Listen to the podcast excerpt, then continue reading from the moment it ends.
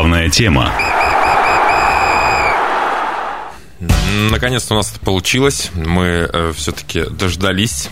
И у нас в гостях э, министр спорта Красноярского края Денис Витальевич Петровский. Добрый вечер, Денис Витальевич. Спасибо, что вы сегодня с нами.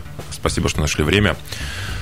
Всем добрый вечер. Рад вас видеть и слышать. Денис Витальевич, 1 февраля да, состоялось знаменательное событие, ну, назначение ваше.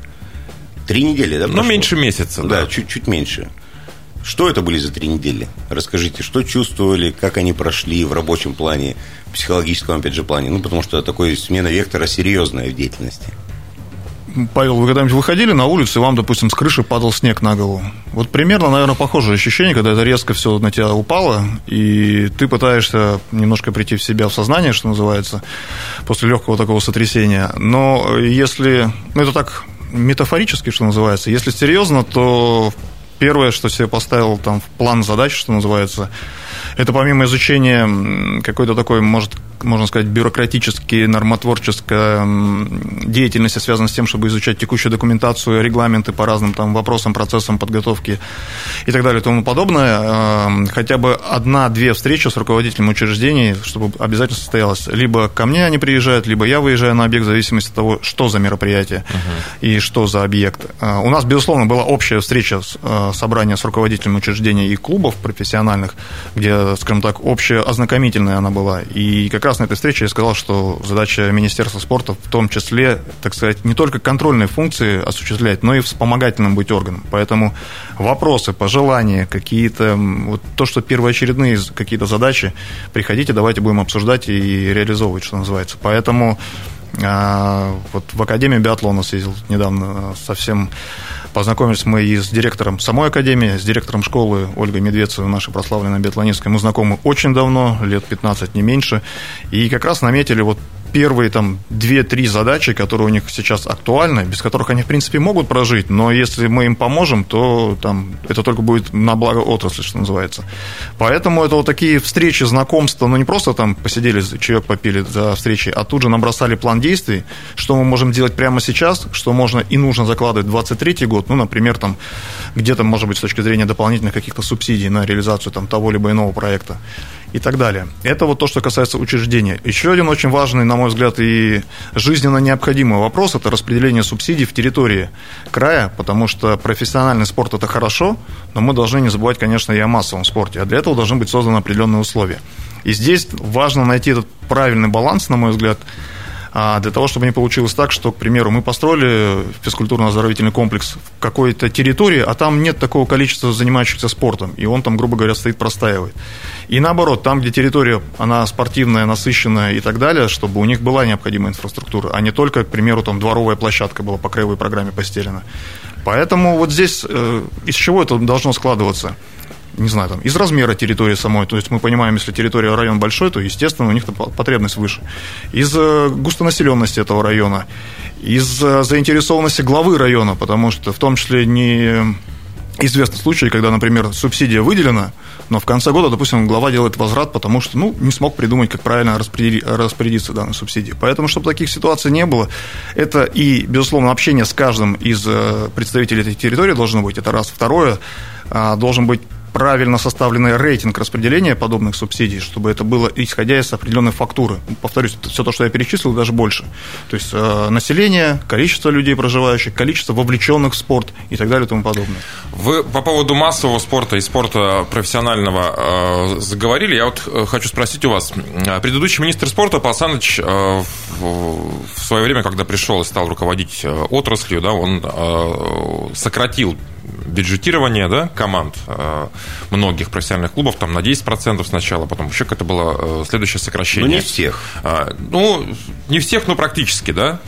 А, вот. В связи с этим, разумеется, это сказалось на качестве игроков, которые э, привлекались в команды, да, с какими-то сведущими игроками там приходилось нескольким клубам расставаться. Разумеется, упали спортивные результаты. А, я хотел спросить у вас, вы поддерживаете эту политику? Вот, или все-таки вы считаете, что спорт профессионально должен финансироваться из бюджета?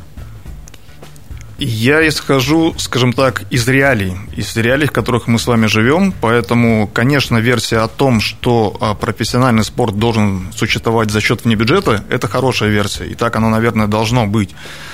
Но на сегодняшний день это сложно реализуемый процесс. У нас ну, просто надо исходить из того, что у нас исторически сложилось. А в нашей стране профессиональный спорт это была всегда государственной политикой. И выполняя в том числе важные социальные функции. Мы эти функции никуда не, они не исчезли. Мы по-прежнему должны этим заниматься. Другое дело, что а, господдержка должна быть, мне кажется, вот в необходимом объеме для того, чтобы клубы существовали, там фонд оплаты труда, переезды, проведение соревнований. А вот все то, что сверху, клуб может и сам зарабатывать. На рекламе, на привлечении там какой-то активной деятельности маркетинговой и так далее. То есть, если мы возьмем опыт континентальной хоккейной лиги, Почему со временем а, оттуда, ну, скажем так, естественным образом выпали такие клубы, как Югра, допустим? Uh-huh. Потому что у Югры, к сожалению, за долгие годы, насколько мне известно, э, я вот, по крайней мере, может, там где-то не совсем верно говорю, но про Югру я слышал следующее, что они долгие годы были исключительно на бюджете а, автономного округа, и коммерческих средств не привлекали, а лига коммерческая. И они заинтересованы на том, чтобы активности были в холлах там, во время самой э, континентальных соревнований континентальной хоккейной лиги. Какие-то дополнительные партнеры появлялись на свитерах команды и прочее, прочее. Если эти показатели не выполняются, соответственно, они... Ну, разрывается контракт, клуб не выступает в этом, да? Не разрывается, скорее не продлевается. Не продлевается. есть, да, новый совет директоров э, членства клубов э, не, это, так, конкретно этого клуба не утвердил. Насколько мне известно, Югра все-таки хочет вернуться в КХЛ. Да там у Югры было очень много проблем, не только это. Там и касательно э, трансляции, которые оттуда невозможно смотреть, угу. и стадион там, арена тоже не ну, соответствовала. Ну, все может быть. По трансляции было больше нареканий к Новокузнецку, насколько я помню, собственно, угу. и в том, что... Новокузнецк там вообще... Да. Поэтому, видите, вот опять же, есть э, необходимый минимум для того, чтобы клуб существовал, все остальное зависит от менеджмента уже клуба. Раз уж мы про хоккей заговорили, я не могу, конечно, не спросить об этом, э, про, про КХЛ, мы вообще хотим туда, мы собираемся, ну, потому что, э, как мне представляется, наш губернатор, он далеко не самый спортивный губернатор, да, ну, мы вот так принято считать, и по большому счету Александру Викторовичу, ну, не, не очень интересно. Вы можете, конечно, меня переубедить в этом, да, что у нас команда в премьер-лиге должна выступать, или я про футбол футбол, да, что хоккейный клуб у нас должен играть в команде КХЛ. Мы хотим туда? Были вообще задачи, ну, разговоры, может ну, быть? Ну, кстати, да, я хочу дополнить вопрос. Ведь у нас для КХЛ инфраструктура есть, в отличие от У нас-то все готово, да. Выходи и играй.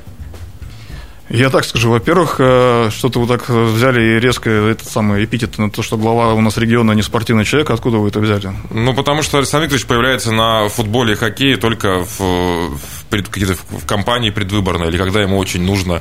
Э, ну, не, неправда. И потом второй момент, что самое главное, с точки зрения э, там, руководителя региона, здесь вопрос в том, что если, к примеру, я там, как руководитель отрасли, приду к Александру Викторовичу и скажу, нам нужен миллиард, и мы будем играть в КХЛ, ну, это будет странная позиция. Uh-huh.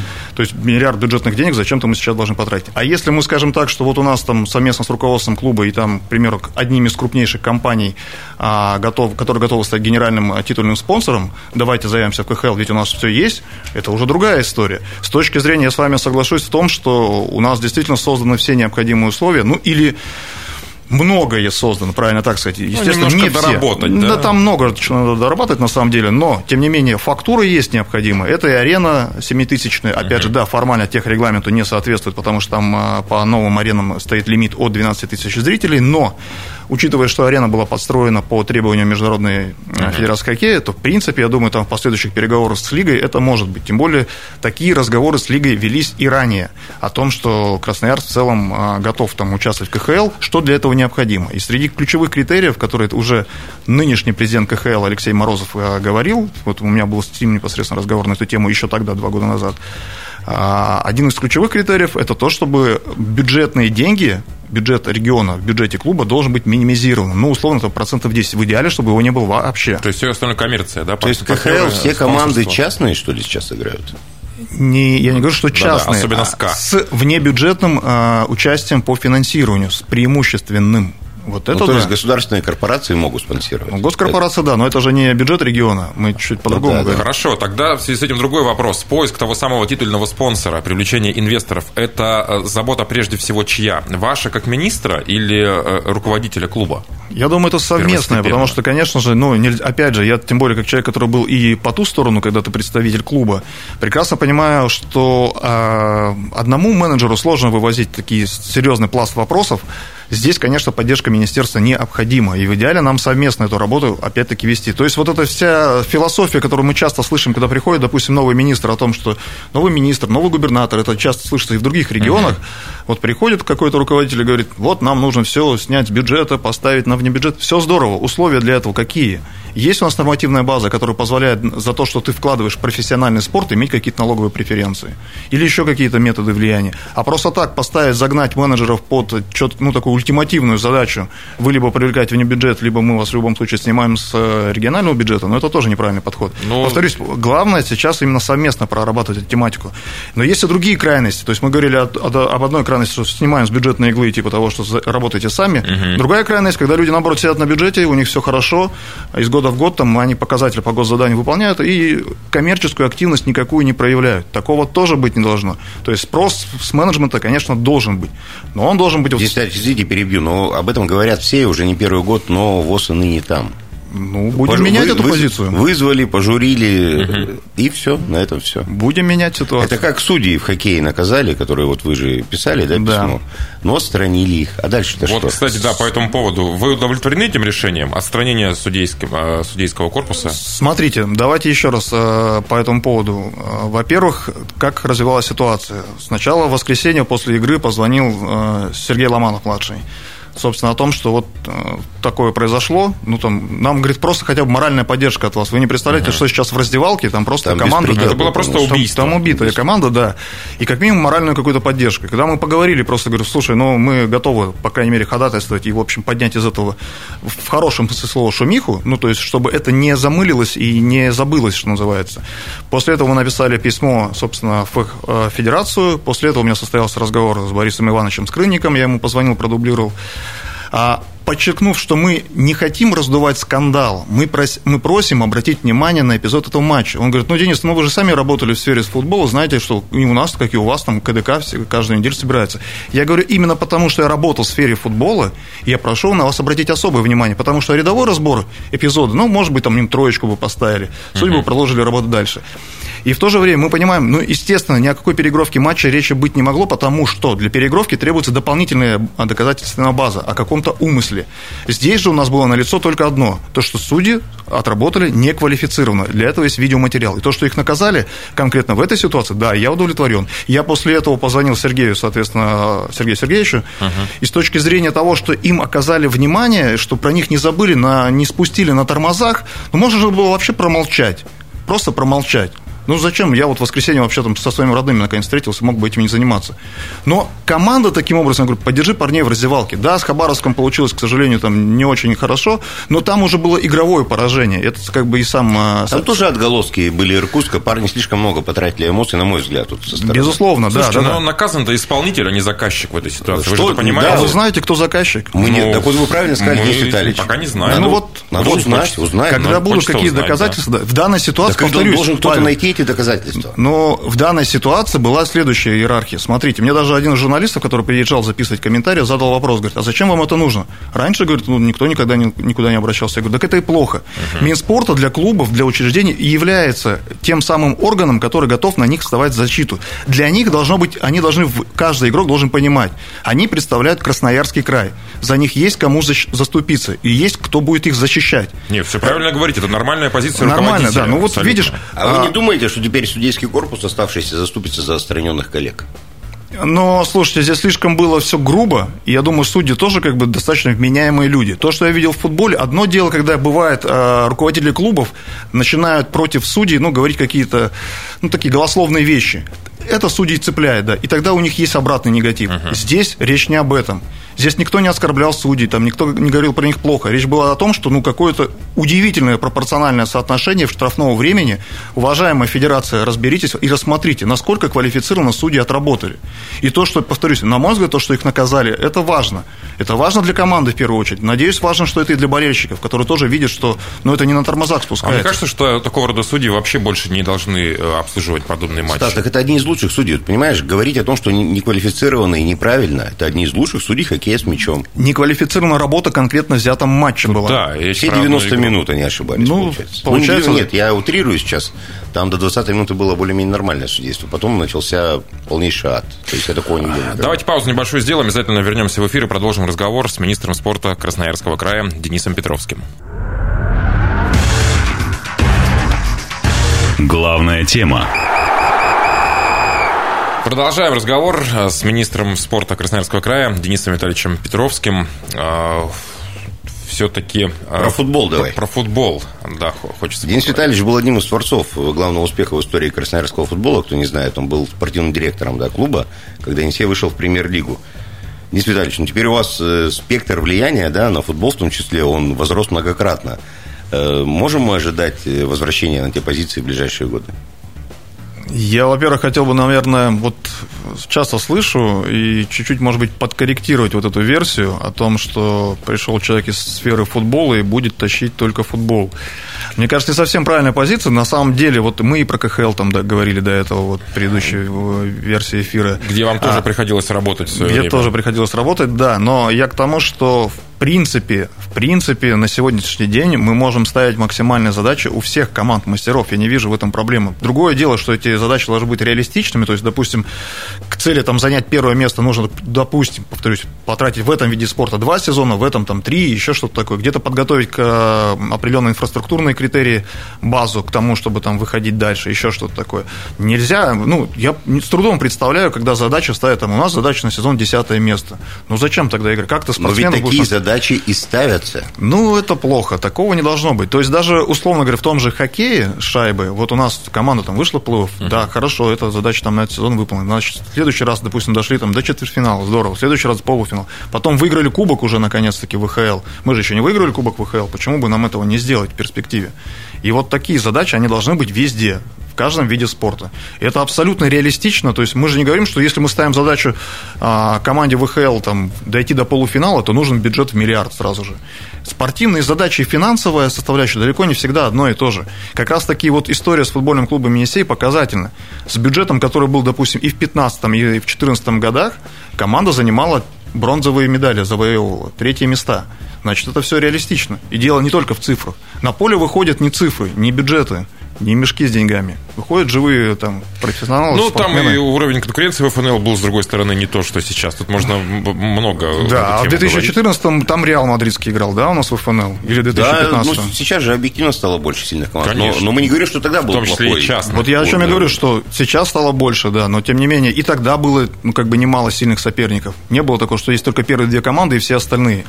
Тем более с этими первыми двумя командами, как вы знаете, оба сезона Енисей боролся довольно успешно. И Оренбург, и Крылья Советов, и их обыгрывали дома и так далее. Вот, Денис Витальевич, вы сказали, ну, мне кажется, элементарную да, вещь, что любая команда должна ставить перед собой максимальные задачи и идти к ним. Но вот у нас есть виды спорта в городе, э, я имею в виду баскетбол, где какие бы ты задачи ни поставил, бороться с Европой невозможно. И там объективно шестое место – это мана небесная, не выше, непонятно, мы в основном ниже находимся.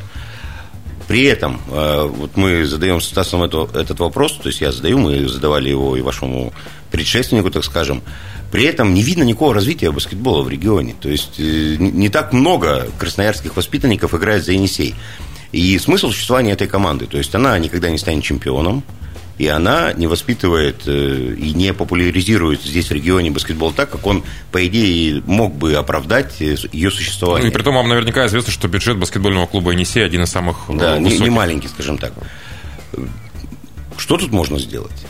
Ну, про нынешнюю ситуацию я пока не готов сходу ответить там, на 20-й день своей работы, но в целом, сколько я помню, у нас баскетбольный Енисей, он всегда был одним из таких флагманов в свое время, потому что баскетбольный Енисей, э, можно вспомнить там а, 2009 или 2008 год, когда здесь был э, что-то похожее на матч звезд, только называлось как-то иначе сейчас. Э, Матч звезд студенческой лиги АСБ. Скотти Пиппен приезжал тогда еще. В общем, а, и даже середину нулевых сп- вспоминаю, они первыми, мне кажется, может быть, я не прав, кто-то подправит, кто нас слушает, а, первыми среди профессиональных команд стали устраивать экшен на различных локациях. Это была самая передовая топовая команда у нас в крае. Но сейчас мы каком- сейчас про спортивные результаты говорим. Да, всего. Да, ну слушайте, мы никогда не обыгрывали там, допустим, не становились первыми там. мы, э, мы не станем, мы не станем, но... Но при всем при этом а, баскетболисты нам привозят европейские различные кубки. Мы, Еврокубки мы- пятый по рангу в Европе. Но они есть, это, по крайней мере, не кубок района, условно говоря. Поэтому, ну, нельзя, мне кажется, так вот, если вы там любите, условно, футбол, хоккей, а есть еще люди, которые любят баскетбол. Нет, я тоже люблю Я баскетбол. очень люблю Ну, баскетбол. вот. Зачем мы отсеиваем пласт этих людей, которым мы говорим, ну нет, вот там, допустим, мы не станем первыми. Во-первых, нельзя ставить на себе там крест, что мы не станем первыми. Что это ради? Но сегодня в, в нынешних реалиях, допустим, да, значит, мы будем встречаться с руководством клуба, обсуждать, какие возможности и потребности есть для того, чтобы нам расти. Стас? И Я- тишина сразу. Ну, нет, я просто... по- по- Почему? Я- я у просто- меня есть объяснение. Я задумался очень сильно. Ну, по поводу баскетбола, как будто да. мы видим Ну, смотрите, сторон э, почему, допустим, на э, Енисей СТМ на регбийный в понедельник э, в 7 часов вечера в лютую стужу приходит практически полный стадион? Ну, потому что эта команда приучила, во-первых, к титулам, к победам. Во-вторых, в этой команде играет там 90% красноярцев. И, условно говоря, ты идешь поболеть там за своего друга, за своего двоюродного брата, за пацана, с которым ты учился в школе. В футбольном Стас, ну, клубе ну, Енисей ну, не сейчас при- есть ну, не красноярцы. это самое, не, я, я всегда тоже за местных воспитанников, но давайте не превращаться в фантазеров, которые считают, что в профессиональном спорте можно исключительно делать ставку на своих воспитанников.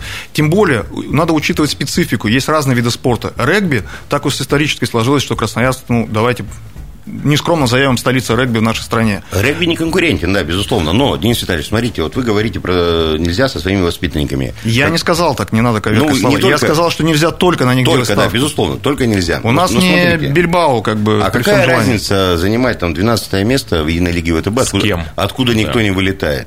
А какая разница с кем? С пятью американцами или с десятью красноярцами? Слушайте, разница, во-первых, в качестве игры, но при всем, ну, слушай, я просто прямо сейчас не готов сказать, э, насколько большой перепад там в баскетболе у нас по э, разнице игроков.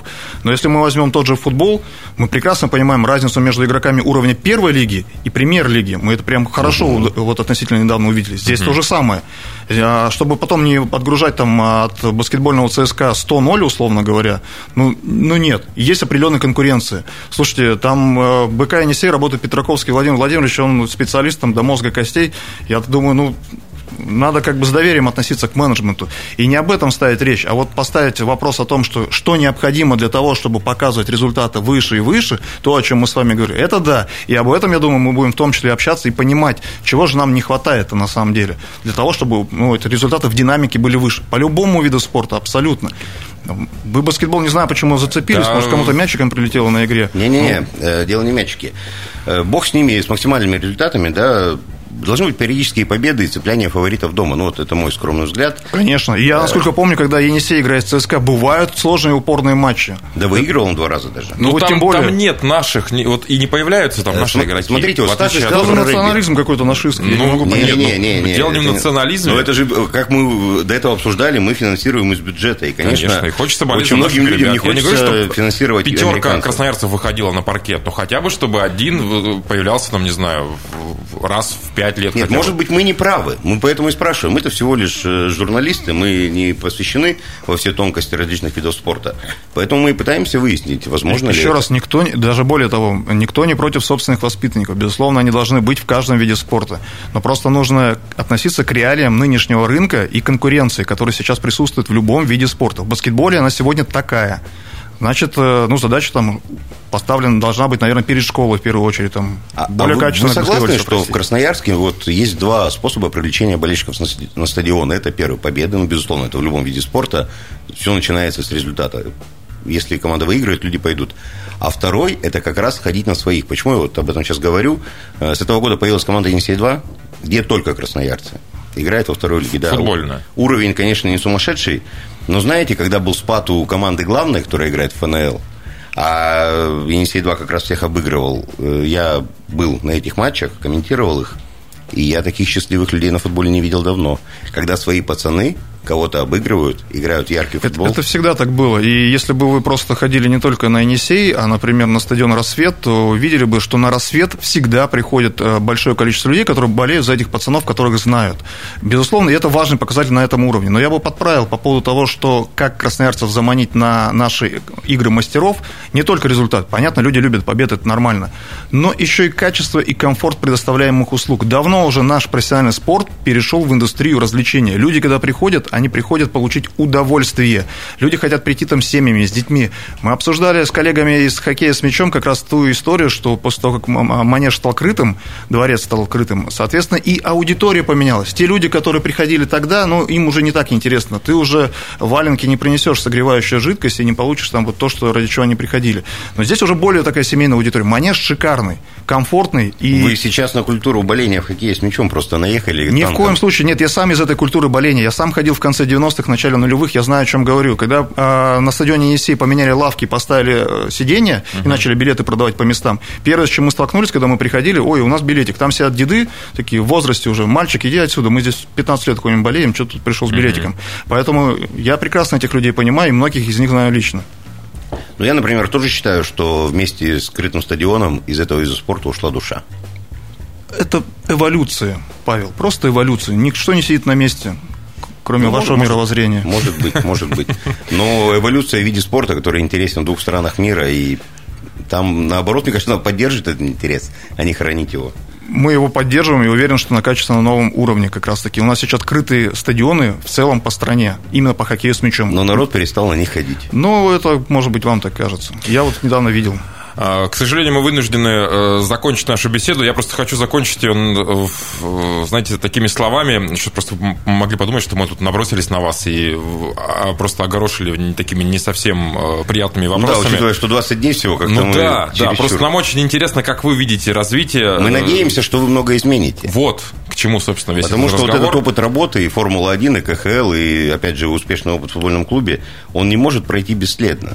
И мы очень надеемся, что с вашим приходом на пост министра нас ждут реальные перемены, а не бумажные, скажем. Вот. Я с этим сюда и пришел, потому что если бы просто мне хотелось с 9 до 18 просиживать в кресле министра, что называется, наверное, бы я не переехал обратно из Сочи, потому что в Сочи там ты можешь точно так же сидеть, но при этом там солнце, море и совсем другая обстановка, как бы. Ну и плюс международный опыт. Я сознательно шел сюда, понимая, что это совсем другая отрасль, это не проектная история, как Формула-1. Здесь гораздо сложнее. Здесь гораздо сложнее, э, сильно не проще, учитывая, что у нас каждом виде спорта еще вот своя какая-то а, антуражная атмосфера, еще куча-куча около спортивных факторов и так далее. Поэтому, да, настрой только такой, изменить то, что есть к лучшему, тем более, я человек, тут, который тут родился, детство провел на наших футбольных а, стадиончиках, которые там были еще не искусственные, как сейчас, комфортные, а такие гаревые поля. Есть с чем сравнивать и есть понимание, к чему стремиться. Да, я уверен, что все получится, и если вам нужна будет какая-то наша поддержка, и, конечно, мне льстит то, что вы наш ровесник, опять же, это здорово, когда в политику а, приходят э, молодые специалисты, специалисты, э, энергичные, я надеюсь. Главное, вот. чтобы они были профессионалами своего дела. В том как числе. показала Елена Валерьевна Вяльбе. Да. Если профессионал, все получится. А, к сожалению, не успели поговорить про неуспехи наших олимпийцев, но я думаю, что... Ну, хватит уже. Тем, тем, тем, я имею в виду олимпийцев Красноярского края, прежде всего, да, которые привезли э, ноль медалей, я напомню. Но, возможно, Денис повод... Виталий здесь точно ни при чем. Возможно, это повод для новых встреч и новых разговоров. Спасибо огромное, успехов на новом э, поприще и до встречи. Спасибо.